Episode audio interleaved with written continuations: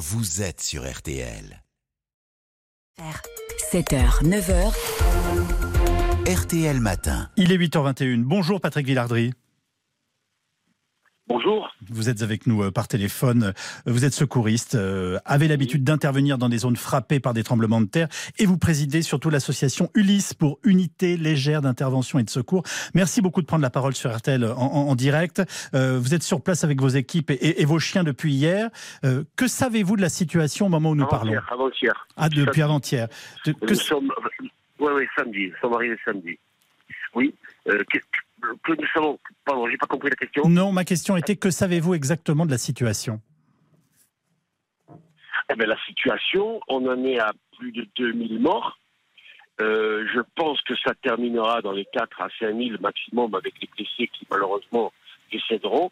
Euh, voilà. Après la situation, nous, euh, sur Marrakech, elle est claire. Ça, la vie est tout à fait normale. Tout le monde, euh, voilà, il y a plus de petits trucs qui sont tombés. Par contre, là où nous sommes dans la classe, là, les villages sont détruits à 100%, certains à 95%, d'autres. Là, c'est vraiment sur un rayon de 20 km, c'est tout par terre, tout par terre. Ce sont des situations Euh, voilà. que vous aviez déjà Alors, connues avec Ulysse? Oh oui, oui, oui, mais moi j'en suis à mon 16e tremblement de terre, donc euh, les cyclones et typhons, les, les tsunamis. Euh, oui, oui, cy- mais c'est pas la plus catastrophique. Hein. Euh, le- la Turquie, il y, a, il y a- il y a quelques mois en arrière, était beaucoup plus catastrophique que le Maroc. vous, vous et vos équipes êtes déjà en opération, je vous ai bien compris. Oui. Oui, oui, nous sommes dans la classe, euh, à côté d'un village euh, Smith Smith, un nom comme ça. Et euh, ben, euh, nos chiens ont commencé à travailler et on a commencé à dégager malheureusement des personnes décédées. Et ben, si nous travaillons aujourd'hui ici au Maroc, c'est grâce aux chiens. S'il n'y avait pas les chiens, on ne serait pas employés. Et, pourtant, je vais revenir sur les détails de, de- de votre travail qui est euh, quelque chose d'extraordinaire, mais officiellement, la France n'est pas pour l'instant conviée dans les opérations de secours, contrairement au Qatar ou à l'Espagne. Mais vous, vous êtes déjà actif. Oui.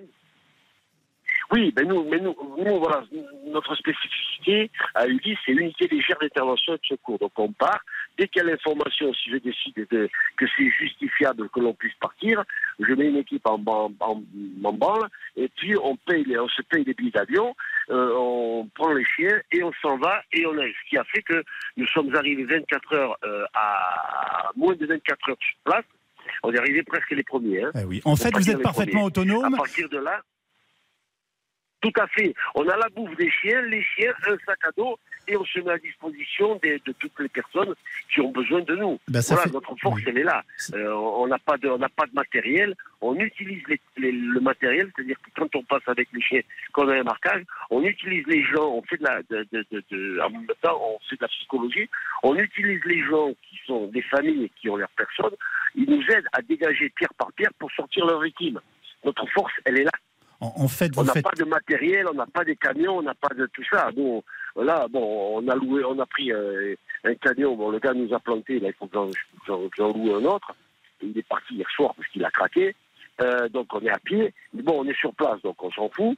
Euh, mais bon, ça va être pour retourner après prendre l'avion et pour nous déplacer que, que c'est un peu compliqué. Mais bon, après, euh, non, non, c'est bon. quoi. Dans, dans ces zones sinistrées, on, on manque de tout eau, nourriture, électricité. Euh, comment s'organise ce type de recherche justement? En vous écoutant, on se disait mais en fait ça se fait à la main. Il est là-bas avec ses chiens, avec ses équipes et on prend euh, pierre par Oui. pierre. Ah oui, oui, oui, c'est à l'âge de pierre. Mais bon, les véhicules, déjà, les routes sont très, très difficiles d'accès. Donc, ils vont commencer peut-être à les nettoyer et à monter. Le matériel lourd ne peut pas monter. Donc, les pompiers locaux, là, ils sont avec nous. Euh, ils ont qu'avec du petit matériel. Donc, vous voyez que c'est très difficile.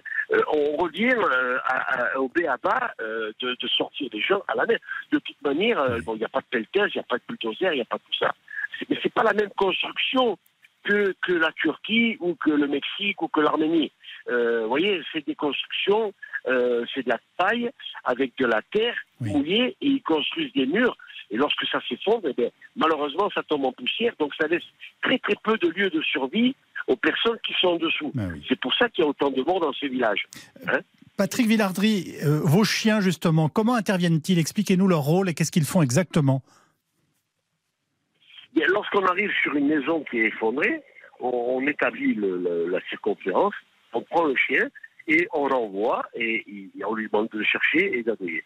La formation du chien dure 18 mois. On lui apprend à chercher des odeurs légères qui montent de la, de, la terre vers la surface. Il fait la différence avec les sorcières qui sont dessus. Nous, nous avons des odeurs lourdes et légères. Les lourdes, elles restent sur nous, les légères, elles s'évaporent avec le temps et elles montent. Et le chien, lui, monte dessus. Dès qu'il perçoit une odeur qui vient de la terre, il la remonte jusqu'au point le plus chaud, et là, il se met à gratter et à selon l'aboiement, on sait si la personne est vivante ou pas, et selon comment, il interprète dessus, ça c'est le maître qui, sait lire son chien, et bien on sait si la victime elle est décédée ou euh, pas très loin de décéder. Quoi. Ont-ils, euh, avez-vous, et les chiens avec vous bien entendu, avez-vous déjà retrouvé des survivants dans les décombres? Là, ici, sur le Maroc, non. Non, non. Euh, par contre, en Turquie, au mois de février, oui, on a sauvé deux personnes huit jours après. Huit jours après Là, non, non, là, ici au Maroc, oui, huit jours après, on a sauvé deux personnes. Oui. Ça veut dire que vous avez encore des espoirs, justement, de pouvoir sauver des vies, nous sommes bien compris. Ah ben oui, oui, oui, oui, oui, oui, oui, en étant, en étant, oui, oui, ah, de toute façon, quand on part, c'est pour sauver des vies. Hein. L'espoir, nous, on en est clair. Hein. Euh, c'est clair que euh, on en parlera dans 3-4 jours. Quand là, euh, je pense que dans 3-4 jours, ils arrêteront les recherches. là, ça sera un peu plus difficile. Mais là, oui, oui, il y a toujours possibilité. Vous savez, il y a le, miraculé. Il y en a toujours un dans chaque tremblement de terre. Hein. Bah, ça Donc, fait... c'est pas dit que voilà. Comment, une dernière question, comment réagit la population marocaine et, de quoi les Marocains ont-ils besoin en priorité? Alors, je crois que ça, c'est assez bien structuré. Bon, les villages, là où on est, bon, ils ont besoin de tout, hein, ça c'est clair. Euh, il va falloir qu'ils voient, parce qu'il quand même, il pas très très chaud hein, dans, dans, dans, dans, la classe. Euh, après, ils ont besoin de reconstruire leur, leur, leur village. Mais ça, euh, ça c'est encore une autre chose.